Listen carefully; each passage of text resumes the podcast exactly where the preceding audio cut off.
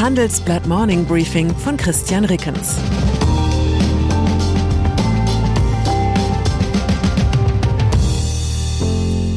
Guten Morgen allerseits.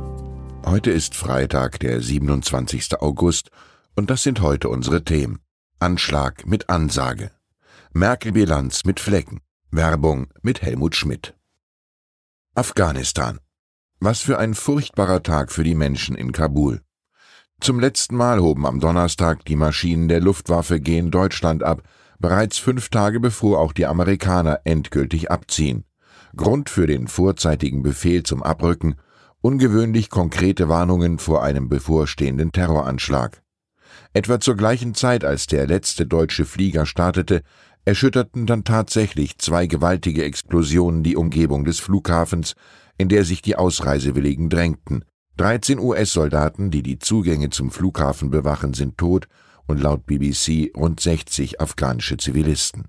Die Luftwaffe hat derweil laut Verteidigungsministerium alle deutschen Soldaten, Diplomaten und verbliebenen Polizisten aus Kabul ausgeflogen. Allein bei den deutschen Behörden hatten sich in den vergangenen Wochen laut Handelsblatt Informationen 100.000 Menschen gemeldet und eine Evakuierung erbeten. Rund 5000 wurden tatsächlich von der Bundeswehr ausgeflogen. Dem Handelsblatt sagte CDU-Außenexperte Roderich Kiesewetter, es ist klar, dass viele zurückbleiben werden und das schmerzt. Das Tragische mit dem Ende der Luftbrücke und dem Abzug der letzten NATO-Soldaten wird voraussichtlich auch das Interesse des Westens an Afghanistan rasch abklingen. Der derzeitige Brennpunkt der Weltpolitik wird zu dem werden, was Libyen oder Syrien bereits sind, Schauplätze vorzeitig abgebrochener Demokratieexportexperimente, verwüstete Menschenversuchslabore, deren alleingelassene Insassen wir nur noch wahrnehmen, wenn sie als Terroristen oder Flüchtlinge zu uns kommen. Regierungschefin Kabul hat der scheidenden Bundeskanzlerin nach der Covid-Pandemie nur noch eine letzte Krise beschert. Davor waren schon Flüchtlingskrise, Eurokrise, Finanzkrise. Der politische Ausnahmezustand begleitet Angela Merkel bis in die letzten Tage ihrer Amtszeit. Wie wird Angela Merkels Bilanz im Rückblick ausfallen, speziell in ökonomischer Hinsicht? Unser Wochenendtitel versucht diese Frage anhand von Grafiken, Daten sowie Gastbeiträgen namhafter Wirtschaftswissenschaftler zu beantworten. Ein Eindruck zieht sich dabei durch alle Politikfelder. Wenn's ums Reagieren geht, ist Merkel spitze. Das Agieren fällt ihr schwer. All die Leitartikler, die von Merkel mehr Führung und mehr Visionen einfordern, verkennen indes, solch ein entschlossenes Voranschreiten widerspricht zutiefst Merkels Politikverständnis. Sie geht davon aus, dass eine Politikerin nur erfolgreich bewegen kann, was die Gesellschaft auch bewegt haben will. In Merkels Welt kann man als Regierungschefin dem Zeitgeist knapp voraus sein oder ihm dicht auf den Fersen folgen. Wer versucht, ihn zu verändern, sich ihm gar entgegenzustellen, ist zum Scheitern verurteilt. Ihre größten Zumutungen bewahrt sich Merkel daher nicht für die Wähler auf, sondern für die eigene Partei. Der CDU schnitt Merkel langsam den konservativen Kern heraus. Die Liste der Grausamkeiten ist lang. Atomausstieg, Eurorettung, Mindestlohn, Wehrpflichtaussetzung, Frauenquote. Doch weil die Kanzlerin ihre Partei nur erdulden ließ, wozu große Teile der Gesellschaft längst bereit waren, litt die Beliebtheit der CDU deutlich stärker als die der Kanzlerin. Übrigens, je komplizierter sich die Koalitionsverhandlungen nach der Bundestagswahl am 26. September gestalten, desto größer Merkels Chance als am längsten amtierende Bundeskanzlerin in die Geschichte einzugehen. Bis zum 19. Dezember muss Merkel nach der Wahl noch im Amt bleiben, dann hätte sie Helmut Kohl überholt. Zum Vergleich, der Hamburger Sportverein verschliss während der Ära Merkel 23 Trainer. Börse. Im Fokus der Finanzmärkte steht an diesem Freitag die virtuelle Jackson Hole-Konferenz der US-Notenbank. Der Zeitpunkt ist spannend. Die Inflation in den USA ist im laufenden Jahr deutlich höher ausgefallen, als die Zentralbanker prognostiziert hatten. Bereits mehrere Fed-Vertreter haben ein baldiges Ende der massiven Anleihekäufe der US-Notenbank gefordert. Ökonomen prognostizieren, dass die Fed noch in diesem Jahr mit dem Einstieg in den Ausstieg beginnt. Investoren warten nun ab, ob Fed-Chef Jerome Powell in seiner Rede heute um 16 Uhr deutscher Zeit weitere Hinweise gibt. Kurz vor Handelsschluss könnten die dann auch die deutschen Börsen bewegen.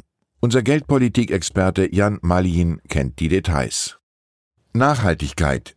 Die Geschichte scheint zu bestätigen, was wir irgendwie schon immer geahnt haben, dass es beim Boom der nachhaltigen Geldanlagen nicht mit rechten Dingen zugehen kann. Wo sollen die ganzen nachhaltigen Aktien denn plötzlich herkommen?